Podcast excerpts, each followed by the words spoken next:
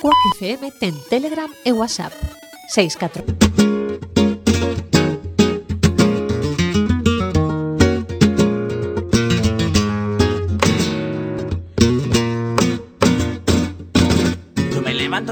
Empieza Radioactiva, el programa del refugio del albergue Padre Rubinos. Yo nunca paro de cantar. Que a mí me llaman el descanso Todos los jueves del mes podrás escucharnos de 6 a 7 de la tarde aquí en la emisora Quack la 103.4. También nos puedes seguir en directo desde la página web www.quackfm.org. soy un bohemio de la vida que yo no tengo nada que ver Comenzamos nuestro vigésimo programa. Por fin vuelve a brillar el sol en nuestra ciudad, dejando atrás las granizadas. El tiempo parece que recobró la cordura para brindarnos un maravilloso fin de semana.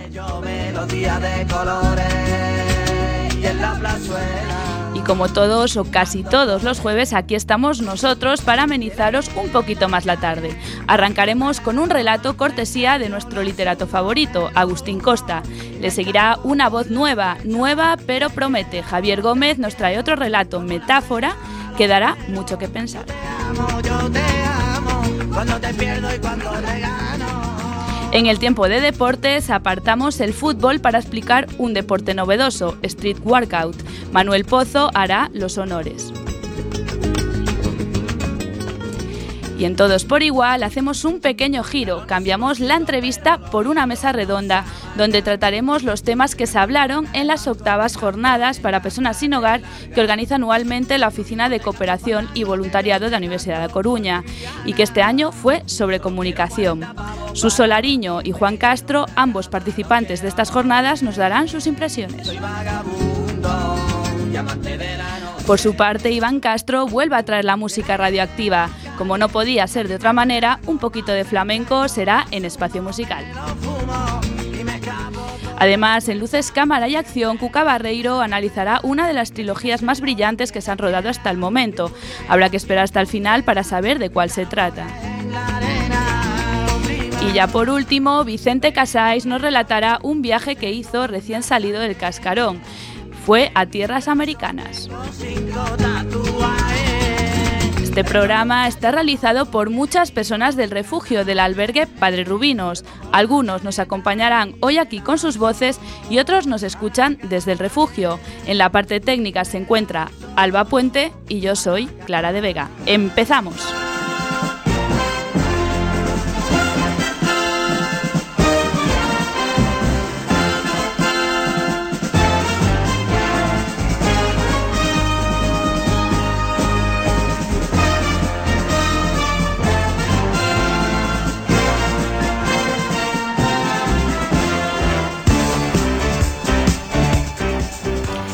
Y aquí estamos un jueves más para, como dijimos, amenizaros la tarde, siempre con toda la ilusión y las ganas del mundo, pero empezamos eh, presentando a nuestros colaboradores. Comenzamos por el fondo. Iván Castro, muy buenas tardes. Buenas tardes a todos. Muy buenas tardes, Juan Castro. Buenas tardes a todos. Muy buenas tardes, Manuel Pozo. Muy buenas tardes. Muy buenas tardes, Javier Gómez. Muy buenas tardes a todos. Y muy buenas tardes, Agustín Costa. Hola, buenas tardes.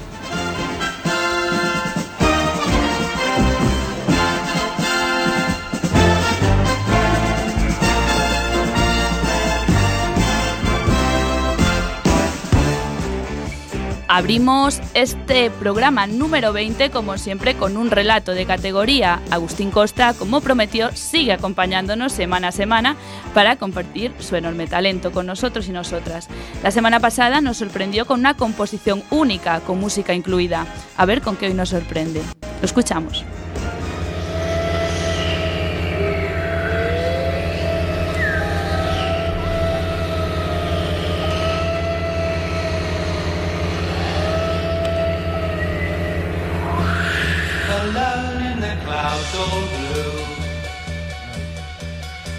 La pequeña Clarice iluminaba cada rincón de la casa. Era todo alegría. Y su abuelo, incapaz de negarle nada, le permitía todos sus caprichos. Clarice sonreía y sonreía. Sonreía y jugueteaba por todos los rincones. Lo iluminaba todo con su contagioso optimismo. Sí, Clarice sonreía. Parecía una pequeña muñequita, con su vestidita de rosa pálido, que no llegaba a cubrir sus carnosos muslos. A veces se detenía quieta, absorta, con sus ojazos azules abiertos de par en par, y hacía inesperadas y elaboradas preguntas. Tenía una curiosidad innata que la arrastraba hacia los rincones más recónditos de la casa, como el cajón del abuelo, que estaba lleno de objetos extraños e increíbles. Relojes con tapa, fotografías, cigarreras, cajitas con terciopelo, medallas, oh, y aquel frasco lleno de caramelitos de colores. Sí, fue una pena, una pena que nadie supo cicatrizar jamás. Sí, fue una pena que la pequeña Clarice tomase el bote entero de pastillas.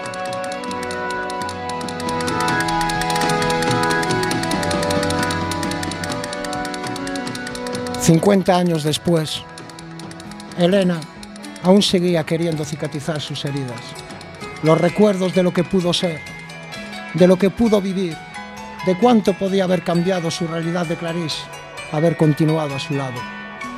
Eran tan felices juntas, nadie comprendía a su alrededor cómo podía amar tanto lo que nunca fue, lo que nunca existió, abstrayéndose de una manera enfermiza de la realidad abandonándose a la creación de escenas familiares que pudieron haber sido. ¿Qué importaba el que no fueran? Ella estaba ahí, siempre, tan y tan presente. A fin de cuentas, es como si Elena y Clarice hubieran crecido juntas. Carlitos la observaba desde su columpio. Siempre tan absorta, con la mirada perdida en la lejanía, la observaba como vivía en una realidad que su familia se cuidaba mucho de ocultarle y que él iba desvelando paso a paso a la vez que crecía. Saltó del columpio de una forma atlética y se le acercó despacito, con mucho respeto. Se le plantó delante con los brazos en jarra, pero le fue imposible captar su atención. Así que se marchó de vuelta a casa cruzando por el medio del jardín, pisando el césped con rabia. Cuando allí estaba, en medio, ese extraño, ese extraño personaje que nunca había visto. No sabía distinguir. ¿Qué era? ¿Un vagabundo? ¿Qué era? Lo seguro es que no era un visitante habitual de su familia.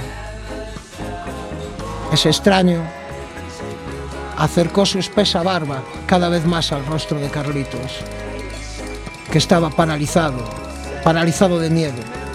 Si no habría salido corriendo y gritando, sintió como al aliento de aquel hombre le susurró un extraño mantra al oído, que hizo que se relajara y lo más importante, que comprendiera.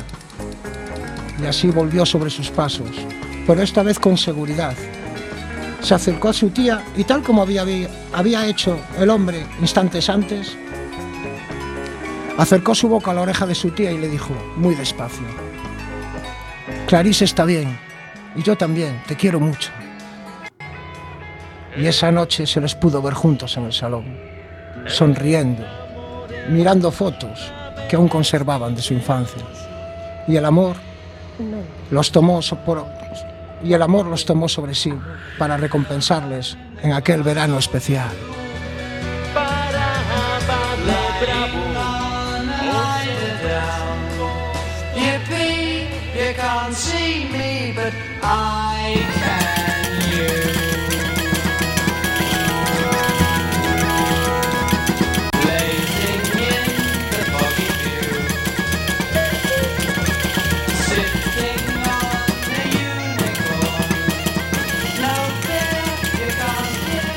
Gracias, Agustín, por darle forma a esa imaginación que fluctúa en tu cabeza, fruto de muchas experiencias vividas y que cada semana pues nos regalas.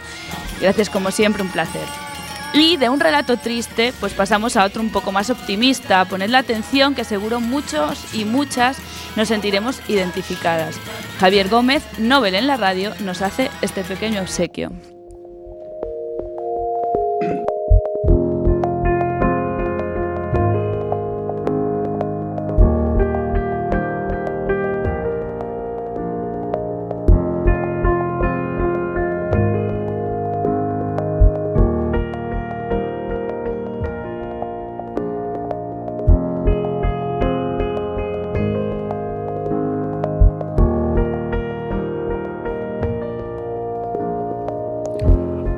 Buenas tardes. En uno de los muchos viajes que me vi obligado a realizar debido a mi trabajo y en mi rato de descanso, me dediqué a, pasear pensando en los avatares que la vida me había ofrecido y que me quedaban por ofrecer. De pronto me encontré con una hermosa estatua a la que mucha gente admiraba por su belleza. Realmente parecía tener vida, hasta sentí que me sonreía y me pregunté, ¿tendrán vida las piedras? Y si, y si tienen vida, ¿cuál ha sido la vida de esta piedra? De pronto Sentí en mi cabeza que la estatua me hablaba, contándome la historia de su vida. Esto es lo que para mí sería no solo una bella historia, sino todo un descubrimiento. Este es su relato. Me dijo la estatua, en un principio yo era una piedra grande estaba situada a lo alto de una montaña, la más alta de una gran cordillera. Desde mi posición pedía ver los hermosos valles y los diferentes animales correteando. En los cielos veía con deleite cómo volaban majestuosamente las águilas. El sol me calentaba y me daba calor. La luna me iluminaba por la noche. El viento me acariciaba dulcemente. Y yo estaba orgullosa y me decía, ¿se puede ser más feliz? De pronto, un día funesto las fuerzas de la naturaleza se aliaron y estalló una terrible tormenta. Los rayos cayeron con fuerza contra mí quemándome, los vientos huracanados me azotaron con fuerza, haciendo tambalearme. Las aguas horadaron la base en que yo me sustentaba y me dije, hoy los cuatro elementos se han puesto en contra mí. Y sin base caí rodando por la montaña abajo y quedé enterrada por la tierra. Apenas quedaba de mí una esquina que salía de la tierra y me dije, hoy he encontrado la muerte y me doy cuenta que mi vida era hermosa, pero estaba vacía. Sí, tuve una posición prominente, pero no había aportado nada en la vida y ahora la vida no me hacía caso. Triste final me dije, para una piedra tan importante, y me dejé morir. De pronto un día pasó a mi lado un hombre que se me antojaba humilde, y fijándose en el vértice que de mí asomaba por encima de la tierra, empezó a desenterrarme. Luego me limpió con cuidado pero con amor y con esmero. Una vez limpia y libre de barros y suciedades, tomando sus, herramientas me fue dando forma. En cada golpe de cincel sentía el amor con que este hombre humilde me ofrecía y me transmitía. Después de un duro pero hermoso trabajo me convirtió en lo que ahora estás admirando y volví a nacer. Hermosa historia y hermosa lección, bella estatua. ¿Pero dónde y cuándo me encontrará el escultor que quiera darme a mi forma?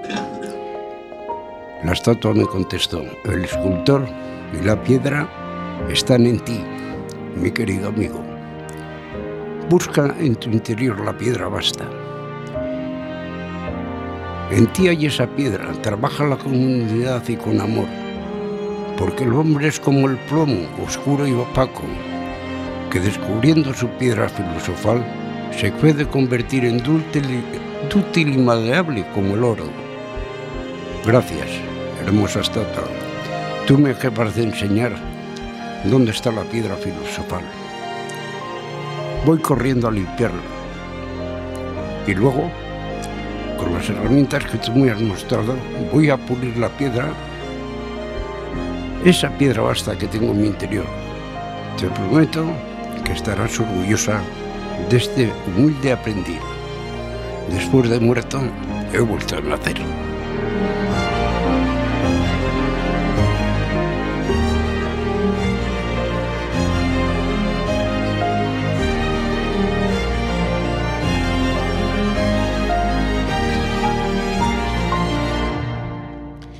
Pues como bien expresaste en tu relato, Javi, hermosa historia y hermosa lección.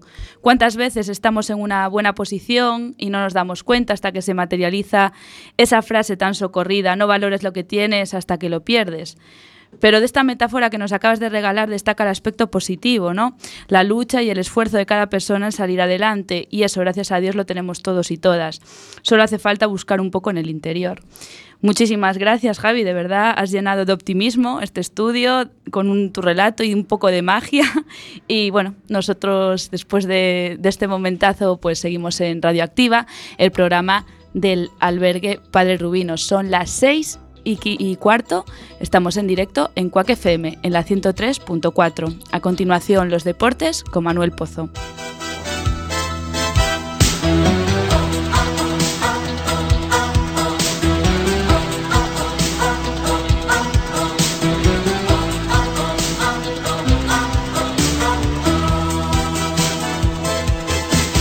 Allá van con el balón en los pies y ninguno estadio vibra con la emoción de ver jugar. Hoy Manuel Pozo viene por primera vez aquí a los estudios de, de Quack FM y nos va a hablar de un deporte novedoso que para muchos y muchas seguro es desconocido. Se llama Street Workout. Cuéntanos, Manuel. Bueno, buenas tardes sobre todo y, bue- y- y espero que les guste. El street worker como deporte alternativo.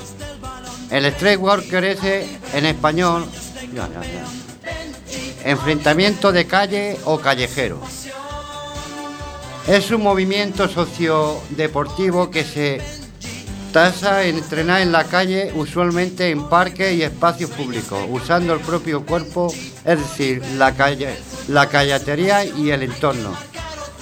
A pesar de haberse originado en la, antigua Gre- Grecia, en la actualidad se ha popularizado en Rusia, Europa del Este y en la costa sur, en la costa este de Estados Unidos. Sus seguidores lo describen como mucho más que una modalidad de entrenamiento, pues se considera un estilo de vida así como el parkour, caracteriza- caracterizando por valores como el respeto y la educación. Su equipo, su ciudad, su país. No se puede Este movimiento surgió en España hace relativamente poco tiempo.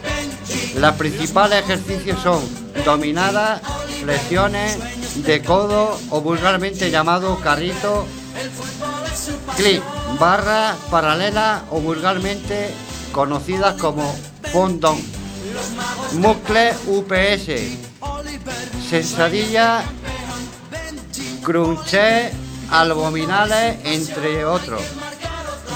El, el Wall Street S recibe involucra ejercicios estáticos o también llamada trucos. Se vean de vuelo, o de vuelo o de fuerza, como la bandera humana.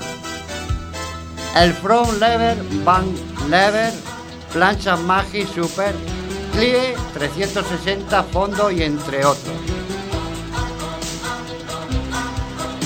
La calistería es un sistema de ejercicio físico en el propio preso corporal. En el sistema el interés está en la movimiento de grupos musculares más que en la potencia y el esfuerzo. La palabra proviene del griego callo, belleza y siste, sisteno, fortaleza. El ejercicio es la adquisición de gracia y belleza en el ejercicio. Es la belleza que tiene el cuerpo en movimiento. El fútbol es su pasión. Oliver, Benji, los magos del balón. Benji, Oliver.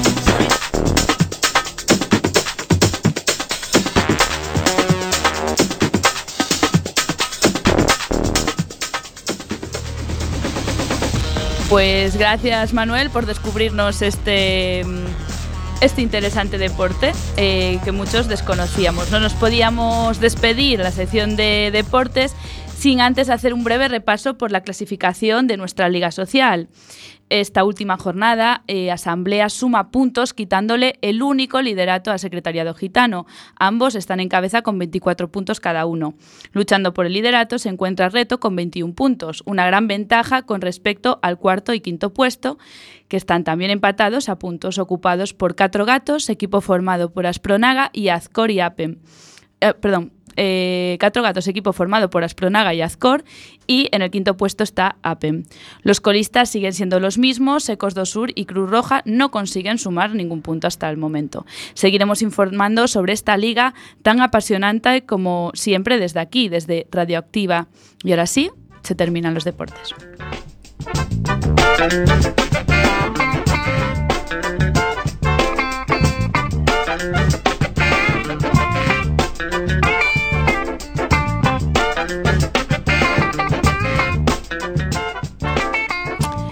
Aquí continuamos en el programa del albergue Padre Rubino. Son las 6 y 20. Estamos en directo en la emisora Cuac FM en la 103.4. También nos podéis seguir por la página web www.cuacfm.org. A continuación, en Todos por Igual, como dijimos en la cabecera, eh, vamos a cambiar el formato de entrevista por una mesa redonda. Lo explicamos enseguida, no, os vayáis.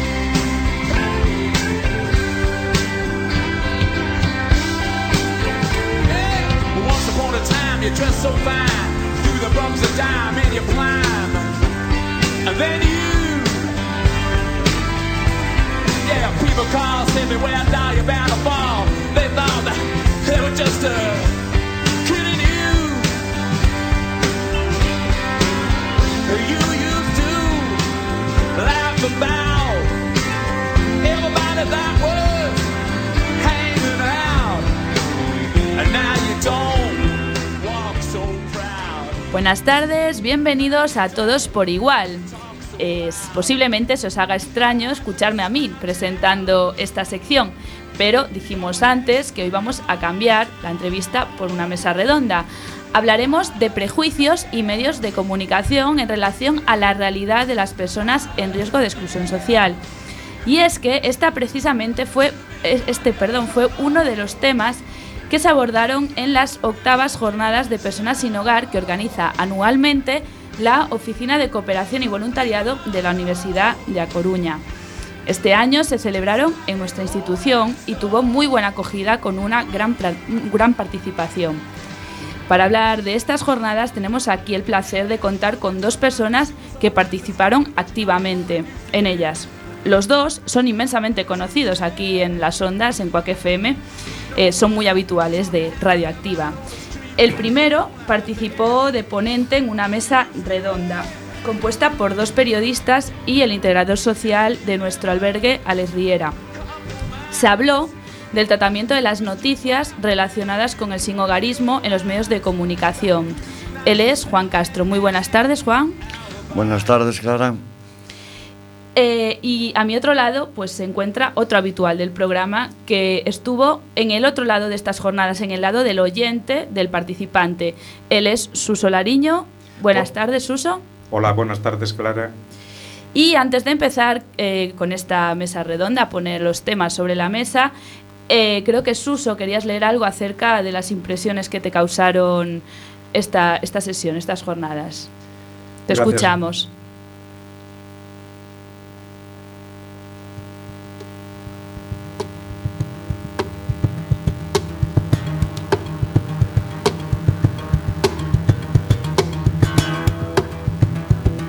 Gracias, Clara.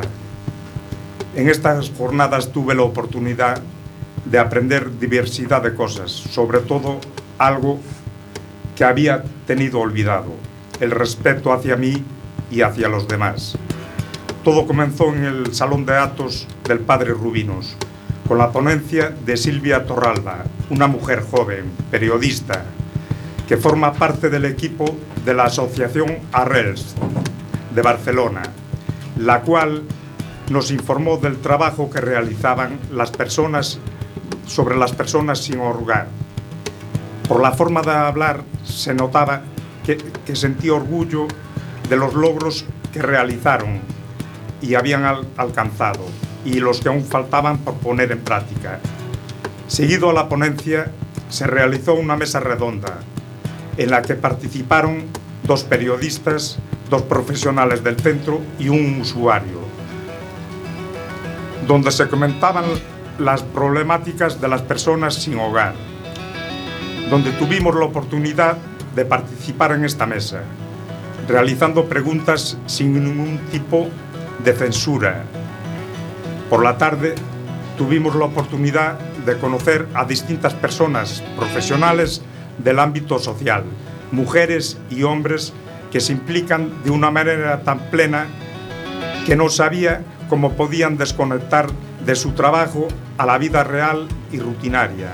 Una de las jóvenes que estaban a mi izquierda se quedó un poco sorprendida y me dijo, esto es muy importante y difícil. Comencé a sentirme relajado, totalmente suelto, con ganas de hablar. Comenté que tenía poco que decir, solo podía hablar como usuario del refugio. Me quedé perplejo, me animaron a hablar, me dijeron que les interesaba lo que tenía que decir y sobre todo lo que pensaba. Entonces continué, perdonar, pero este es mi refugio, me siento plenamente orgulloso de poder estar en él. Llegué a él de manera que me encontraba demasi- demasiado sucio, física e interiormente. Quedé sorprendido de manera muy grata de las instalaciones modernas que tiene, que no había visto en ninguna parte, y eso que tengo visto algunas. Traté de explicarles cómo me sentía con el trato que aquí recibía, el cual fue increíble. Desde la, primer, desde la, desde la comprensión que encontré, desde la primera puerta, Maikí de Opendedor, hasta la del director, Jorge. Cierto es que no, que no fue fácil para mí, pero el gran equipo profesional del albergue me ayudó, me acompañó y me guió, y lo sigue haciendo en todo momento. Comenté también las distintas actividades que realizamos en el centro, desde las salidas, actividades tales como artesanía, taller, eh, la prensa, donde se realiza la, la revista La Voz del Refugio, donde aquí pude expresar mis sentimientos y ideas con entera libertad. El programa de radio Quack FM, donde pude disfrutar del gran privilegio de expresar y difundir todos mis pensamientos a las ondas. Y la Liga Social, que, es- que está compuesta por diferentes entidades de, esta ciudad. Por último, quiero destacar la labor de algunos grandes profesionales del centro que imparten actividades, como Alex, persona encantadora y con, un gran sentido del humor. Clara, otra persona de la que he aprendido mucho y sigo aprendiendo. Inteligente, dinámica, enamorada de su trabajo. Esther y sus talleres, donde distintas personas se sienten realizadas con su labor. Es una profesional, una profesional que merece mi respeto y admiración, siempre con su sonrisa, que te da una paz y ganas de seguir en este proyecto. Para acabar, creo que todos los que me escucharon y sobre todo Silvia y también vieron que yo me siento orgulloso por estar en este refugio.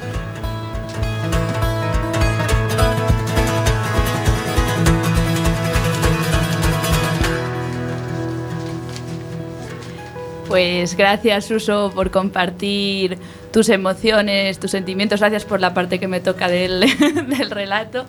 Y, y nada, ahora quería abrir un poquito la mesa y comentar para que lo escuchen eh, nuestros radioyentes. eh, pues cómo fueron las jornadas. Quería empezar por Juan, Juan Castro, que fue ponente, como dijimos antes, en una mesa redonda. Y, y tuvo pues de frente a dos periodistas, uno de La Voz de Galicia y otro y otra de Radio Galega y tuvo la oportunidad pues de enfrentarse, bueno, enfrentarse es una palabra un poquito, tuvo la oportunidad pues eso de explicar cómo se siente cuando lee una noticia que trata sobre personas sin hogar y se encuentra pues un lenguaje mm, no que no es muy adecuado, unas fotos que distan un poquito de la realidad y eso al final pues em, pues lo que, lo que se traspasa es en, crear unos prejuicios que no son reales de personas sin hogar. Entonces, bueno, mejor que nos lo cuente él. Quería eso, preguntarte, Juan, pues, ¿cómo, cómo te sentiste al poder explicarles a, a estos periodistas eh, cómo te sentías, eh, cómo, o de qué manera podían informar mejor para que las personas tuviesen un conocimiento más real del mundo de, o la realidad de las personas sin hogar, de un albergue, etcétera.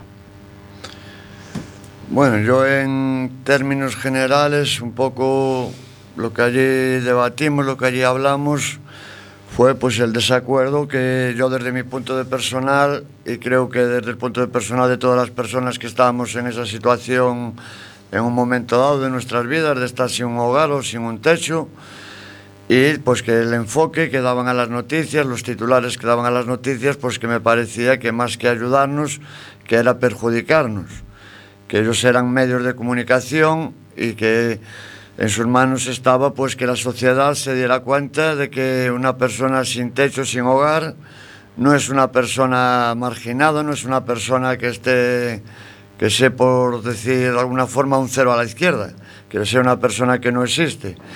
Yo debatía con ellos pues que más que nada, perdón, los titulares que daban a, las noticias que ponían, lo que decías tú de las, de las fotos, porque allí se, hubo, se expusieron varias, varias noticias que salieron en prensa y yo pues les cuestionaba pues el titular, porque muchos titulares eran un indigente, un vagabundo, cuando podían haber pues decir una persona aten se encuentra en esta situación o una persona desta edad o non un vagabundo, porque eso de cara a la sociedad te marca. Y pues yo lo veía como algo, como les dije a ellos, me parecía algo denigrante, algo que nos perjudicaba de cara a la sociedad en vista que la sociedad te va a señalar por lo que la prensa vende. Entonces un poco pues les cuestionaba si lo que trataban era de informar o de buscar sensacionalismo, de buscar morbo. De buscar que la gente no tuviera un concepto de la realidad de lo que esas personas sufrimos y lo que nos perjudican esas noticias. Y, tú, y que la respuesta de ellos, ¿cómo, ¿cómo fue? ¿Cómo se tomaron estas críticas constructivas y muy reales realmente? Yo tuve la oportunidad y el privilegio de después de, las ponencias de hablar con, precisamente se llamaba Clara, la periodista de, de La Voz de Galicia, y tuve también la oportunidad de hablar con Manuel una vez fuera de, de la mesa redonda. Eh, aunque eran, son programas distintos, el que hace Clara del que hacía Manuel, Manuel decía que muchas veces no eran ellos mismos los, los que daban el titular, sino que eran sus superiores. Entonces yo un poco cuestionaba, que le decía que, hombre, yo estoy de acuerdo que tenéis superiores, pero no podéis poner un titular sin estar de acuerdo con la persona, si preguntar a la persona, el titular va a ser este, ¿qué le parece a la persona? Y él me decía, pues que eso sí se podría hacer. Después, con Clara, tuve la oportunidad de hablar con ella y el programa de ella, pues es en directo, que se Voces de Galicia o Voces para Galicia, no recuerdo exactamente, y me decía que ya era distinto porque ahí ya era un poco, no se podía parar porque era un programa en directo, y entonces ya se decía lo que la persona sentía y tuve la oportunidad de que me hiciera una entrevista y hablábamos precisamente sobre, sobre lo que había sido el debate y lo que perjudicaba lo que, lo que perjudicaba a los titulares. Y ella me, me preguntaba una pregunta que ya había salido en el debate cómo me sentía yo tratado por la prensa. Yo ya en la ponencia por la mañana en la mesa abierta yo siempre decía que hablaba a título personal. Y yo le dije pues yo me sentía pues que nos estaban tratando pues mal. Eh, me sentía denigrado me sentía que nos estaban tratando como a basura, como a que no éramos pues humanos, que éramos desechos de la sociedad y que no me parecía para nada correcto el trato que nos estaban dando. Porque bien, su programa podía ser más más claro a la hora de que la persona que se expresa, porque es un programa en directo y no se puede censurar, en cambio en la prensa escrita lo que le decía ella era que no se transcribía realmente lo que la persona decía, sino que siempre se enfocaba una foto de algo totalmente irreal, porque no todas las personas que están en la calle sin un hogar o sin un techo están porque quieren. Yo creo que nadie duerme en la calle porque quiere, sino por una necesidad. Ya, esto estoy totalmente de acuerdo y creo que todos los que estamos aquí estamos de acuerdo. Y quería preguntarle a Suso, porque es que estamos bastante mal de tiempo ya, como siempre, em, ¿por qué crees que no se profundiza en la mm, en la problemática ¿no? de personas sin hogar, porque eh, se, siempre se, se habla de sucesos o en, en fechas señaladas, pero no se ha- o, si se habla, se habla como un número, pero no se trata la problemática en profundidad desde los medios de comunicación. Y sobre todo, eh, también, bueno, eh, aprovecho que en la, en, la, en la mesa redonda se pusieron unos cortes de voz eh, que mm, decían las personas, pues los viandantes, personas de a pie, preguntándoles por un albergue, muchos lo desconocían y los que los conocían, los servicios que nombraban eran meramente asistenciales, ¿no? Era el dormir, el comer y el asearse. En cambio, bueno, sabemos que, por ejemplo, pues nuestro albergue, como muchos más, eh, tienen otros servicios como atención social, actividades, donde se hace una intervención íntegra de la persona. Eh, entonces, bueno, quería también preguntar el por qué no se, no se saca tan a la luz todos los servicios que tiene un albergue y por qué no se realmente se está desinformando en vez de informando sobre esta realidad. Yo en esta mesa solo hice una pregunta a, los periodistas. Eh, vamos a ver, yo lo que pienso que la información hoy en día, ya hace años, es poder. Y el poder, cualquier, eh, cualquier periódico, eh, el poder está dirigido por una serie de personas. Entonces, la información se dirige y se dirige de una manera.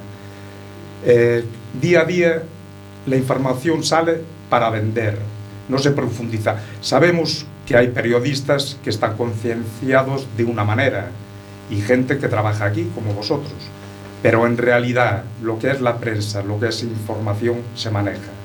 Y fue lo único que, la única pregunta que, que hice y me la contestaron. Y me la contestaron. Bueno, y, sí. Juan, ¿querías decir algo? Sí, respecto a lo, a lo que acaba de decir Suso, yo me recuerdo con, con Manuel que decía que la, la prensa, lo que decía él, que había él que era una persona concienciada con ese tema, pero lo que decía Suso, que por encima de ellos había gente y que era lo que realmente eran los que ordenaban lo que se publicaba y lo que no se publicaba. Por eso recalcar que esa gente que si nos puede estar oyendo, que dejen que el periodista profundice en el tema y que publiquen lo que el periodista quiera. Bueno, pues a ver si es cierto. Yo con la frase que me quedo es con la que al final dijiste tú, después de, eh, al final de la mesa redonda, de pues a ver si todo lo que se habló en esta mesa, pues si hacen sus deberes, ¿no? Si al final pues se hace realidad y realmente eh, cambian un poquito el lenguaje a la hora de trasladar esa información y bueno, si, si la tratan de diferente manera. Esperemos que así sea. Es una pena terminar esta mesa porque la verdad que está siendo muy instructiva y muy enriquecedora, pero no tenemos pa- tiempo para más. A continuación, eh, Iván Castro nos va a hablar sobre Vicente Amigo en Espacio Musical.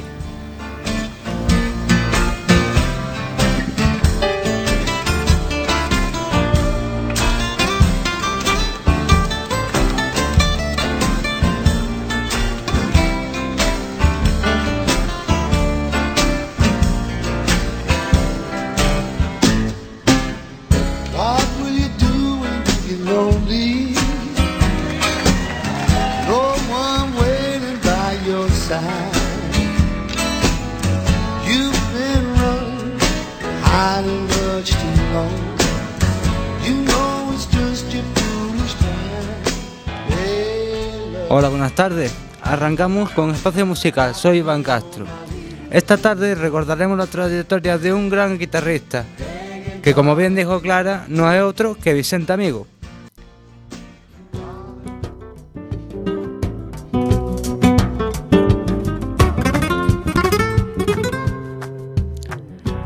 Vicente Amigo Girol nació en Guadalcanal, Sevilla, pero creció en Córdoba, donde a los 8 años de edad le regalaron su primera guitarra española.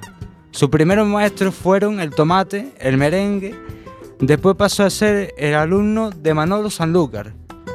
En 1988 inició su carrera en solitario presentándose al Festival Nacional del Cante de las Minas de la Unión, donde obtuvo su, eh, su primer premio en el apartado de guitarra. Después ganó el concurso internacional de Extremadura. En mayo de 1989 ganó uno de los principales premios nacionales de guitarra. No es otro que el premio Ramón Montoya de guitarra de concierto en el 21 concurso nacional de arte flamenco. Su primer disco, De mi corazón al aire, en 1991 obtuvo primer, primero sicario del diario 16 y el, y el Ojo Crítico de Radio Nacional de España. Lo escuchamos.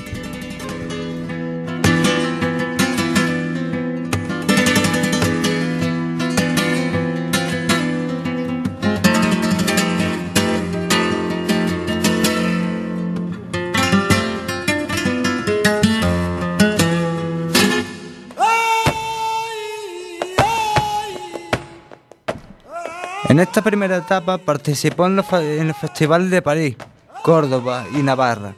En el Festival Internacional de Barcelona realizó giras por Japón, Francia, Italia y Portugal. Y actuó, y actuó en la Bienal de Arte Flamenco de Sevilla. En octubre de 1995 publicó su segundo disco, Vivencia Imaginada. Destacan en este segundo trabajo el tema Querid- Querido Meceni, así como la inclusión de la trompeta por primera vez como instrumento flamenco. En 1996, Vicente Amigo participó en Omega.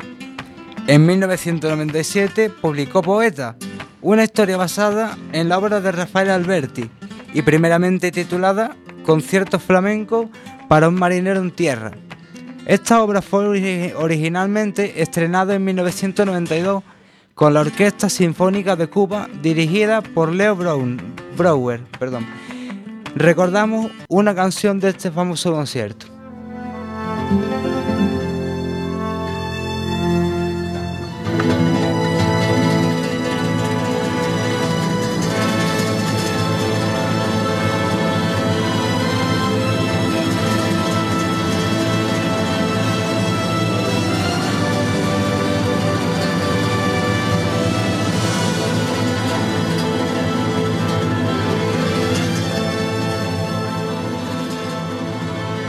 En, mi- en 1998 salió, al- mercado el disco del cantor José Merced, Del Amanecer, compuesto e interpretado a la guitarra por Vicente Amigo, como no.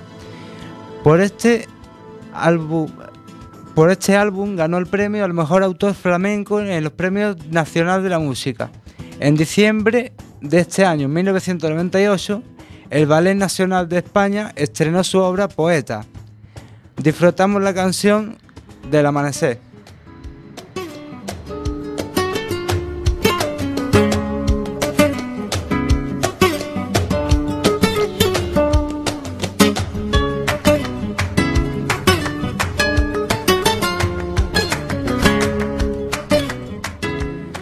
En abril de 1999, de nuevo obtuvo el premio de la música en su categoría de mejor artista y mejor compositor flamenco.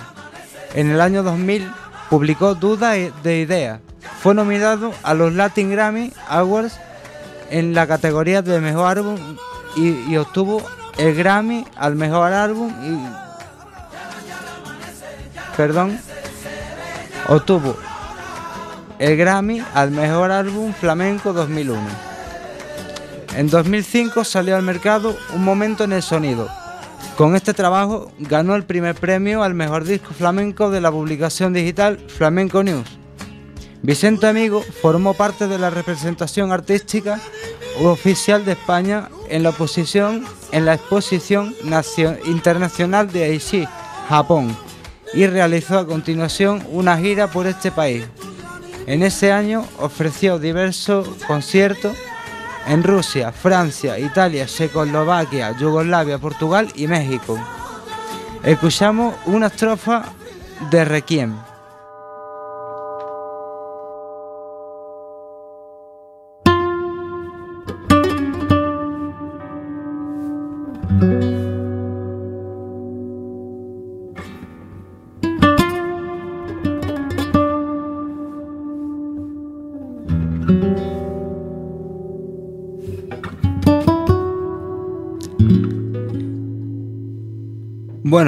Contaría mucho más sobre este gran artista, pero en la radio bien se sabe que el tiempo apremia.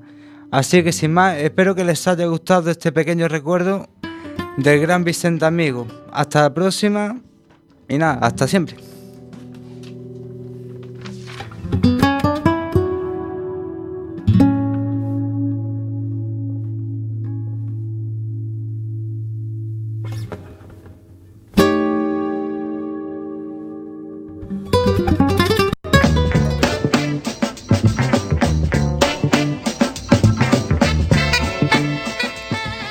Gracias Iván por este homenaje al gran Vicente amigo. Estamos, eh, al- estamos en Quack FM en la 103.4 en directo, son las 6 y 47 minutos. A continuación, Luces, Cámara y Acción, Cuca va a hablarnos sobre una de las mejores trilogías de la historia del cine.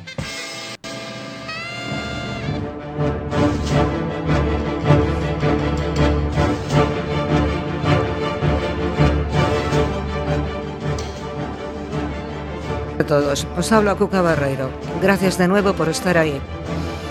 Hoy me gustaría hablaros de una de las mejores trilogías cinematográficas, en mi opinión, naturalmente. Y es por motivo de que en el Festival de Tribeca, auspiciado por Robert De Niro, se ha rendido homenaje al aniversario del estreno de la primera película de El Padrino. Parte de su elenco se reunió y nos hemos podido enterar de muchas anécdotas, como la lucha de Ford Coppola con los estudios para poner a Marlon Brandon como Don Vito y a Al Pacino como Michael Corleone. Resulta realmente sorprendente que los estudios Paramount obligasen a Pacino a realizar diversas pruebas y audiciones, porque consideraban que no daba el perfil de tipo duro, sin escrúpulos, hasta que como prueba se hizo la escena del restaurante en la que asesina a Solozzo y al policía McCluskey sin ningún miramiento, y ahí sí, ahí consideraron que daba el tipo para ser un don. Y vaya que sí lo dio. Michael Corleone, el muchacho a quien su padre no quería involucrar en los negocios de la familia, resultó ser mucho más letal, mucho más estratega y mucho más despiadado que el propio Don Vito, y todo gracias a la interpretación de Pacino. También resulta muy curioso que hiciesen pruebas a Marlon Brando. Él no lo sabía, porque si así fuese, la que hubiese montado sería de cine, valga la redundancia. Coppola se las ingenió con el viejo truco de preguntarle cómo imaginaba él a Don Vito. Él le dijo que como un bulldog se metió unos Kleenex en la boca y así, entre una y otra, Coppola consiguió filmarlo. Los estudios dudaban de Brandon porque tenía fama de actor conflictivo, aunque su carrera ya había llegado a lo más alto, Oscar incluido. Decían que su dicción no era la adecuada. Bueno, yo cada vez que oigo a Marlon Brando gritando Estela en un tranvía llamado Deseo, u oigo su discurso funerario a la muerte de César en su papel como Marco Antonio, no dejo de estremecerme. Hay veces en que sin entender un idioma, la universalidad del arte nos permite sentir emociones que nada tienen que ver con el lenguaje más o menos cuidado. Y así, con trampas y trucos, tenemos una de las mejores trilogías del cine. La primera parte se estrenó en 1972, dirigida, como las otras dos, por Francis Ford Coppola, basándose en la novela del mismo título escrita por Mario Puzo, quien adaptó el guion junto a Ford Coppola y Robert Toole, este último sin acreditar. Tal vez el gran acierto del director fue no adaptar la novela de una sola vez, sino hacer dos películas que se complementan perfectamente. En la primera parte, que fue premiada con el Oscar al mejor actor para Brandon, a la mejor película y al mejor guion adaptado, tenemos a Don Vito como el grandón en la cima de su poder y vemos las distintas familias mafiosas que compiten entre sí, pero siempre dentro del código ético de los hombres de honor. No obstante, cuando Don Vito entra en conflicto con la familia Tataglia porque considera que el tráfico de drogas no es el adecuado y la otra familia atenta contra su vida, todo cambia. El código de honor ya no vale. Su primogénico y supuesto heredero, Sony, es una persona de genio fácil y reflexiva. No entiende el concepto que tiene su padre de que todos son negocios, que en sus luchas no hay nada personal. En esta primera parte vemos cómo resulta que el hijo más alejado de la familia, Michael, es quien verdaderamente tiene inteligencia para llevar los negocios, dado que Sole solo consigue que lo asesinen y Fredo es un hombre débil, sin carácter. No sabemos nada del origen de Don Vito, solo vemos lo que sucede en la época. Cómo Michael se hace cargo y consigue convertirse en el don que todos respetan. La escena final, en la que sus casporregimes le besan el anillo llamándole Don Michael, es de las que quedan grabadas en la retina y hacen reírse del hándicap invocado por los estudios de que Pacino era bajito y enquenque. Solo por su mirada, su majestuosidad en esa escena valía la pena pagarle el sueldo. Ha arreglado todos los problemas sin piedad, sin importarle que en el proceso pierda a grandes amigos como Tesio o su propio cuñado. La traición se paga y la familia es lo primero. Y es en El Padrino 2 donde por fin nos enteráramos de quién es realmente Don Vito, de su trayectoria vital, y lo entendemos. Entendemos a ese jovencito que tiene que escapar de las vendetas en su Sicilia natal, huyendo a Estados Unidos. Allí es donde se convierte en quien es, no por propio deseo, sino por las circunstancias. Se da cuenta de que solo sobrevive el más fuerte, que el maltón del barrio no ayuda a sus compatriotas, todo lo contrario, los explota. Y es, cuando a su manera decide hacer justicia. No vemos al delincuente, vemos al hombre obligado por la vida a ser lo que no quería ser. Este Don Vito joven está interpretado por Robert De Niro con una fidelidad absoluta. Su aspecto vulnerable al principio va cambiando según va cambiando su vida y vemos toda su evolución hasta llegar a ser el gran don. Hay una tercera parte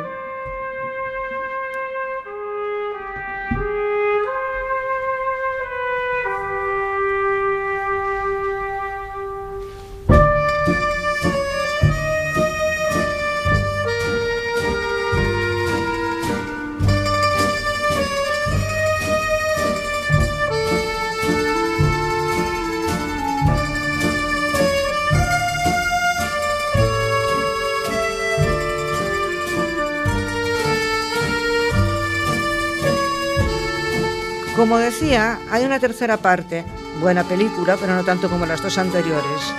Aquí ya tenemos al Michael despiadado, al que no le importa deshacerse de su propio hermano Fredo al saber que lo traiciona, al Michael que pierde a su familia, porque considera que su familia no son solo su esposa e hijos, sino todos, toda la familia Corleone. Son las luchas de la mafia, pero ya en otra época, en la época en que los mafiosos quieren convertirse en gente respetable. Es el tiempo de la fundación de Las Vegas, de las luchas por el poder, por ser el más poderoso, el que más influencia tiene. Bueno, más o menos como ahora, ¿no? Aunque afortunadamente no tenemos Thompsons pegando tiros por las calles. Podría estar horas hablando de esta trilogía, todo es perfecto, la adaptación de diálogo es maravillosa, si coges el libro y escuchas eh, los diálogos de la película, ves que no sobra ni falta nada. De los actores nada que decir, excepto elogios. Aunque Brandon, Pacino y De Niro sean las caras más visibles, todos, absolutamente todos y todas, desde Diane Keaton a Robert Duvall, pasando por Talia Shire, Jace Hahn y todos los demás, cumplen su cometido a la perfección. Siento no poder seguir hablando, pero ya sabéis la cuestión del tiempo. Pero de verdad, cuando tengáis ganas, buscaos las películas, poneos cómodos y disfrutad de esta obra de arte imprescindible para todos los amantes del cine. Muchas gracias por escucharnos y muy buenas tardes.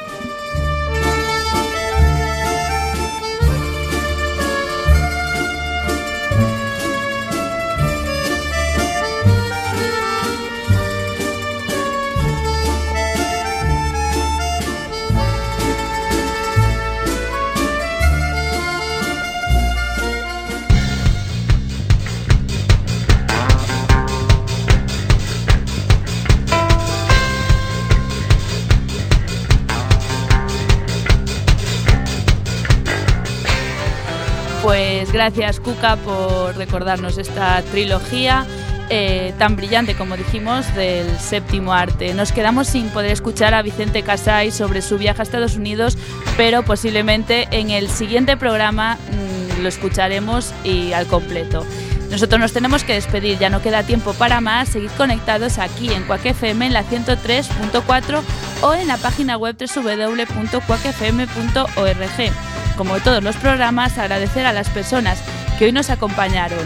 Agustín Costa, Javier Gómez, Manuel Pozo, Jesús Lariño, Juan Castro, Iván Castro y Cuca Barreiro. Y Vicente Casais de oyente. Y por supuesto, dar las gracias por el trabajo de todos y todas las que participan cada semana en este gran proyecto desde el albergue. Recordad la hora radioactiva semanal. Por eso nos vemos el próximo jueves, día 11 de mayo.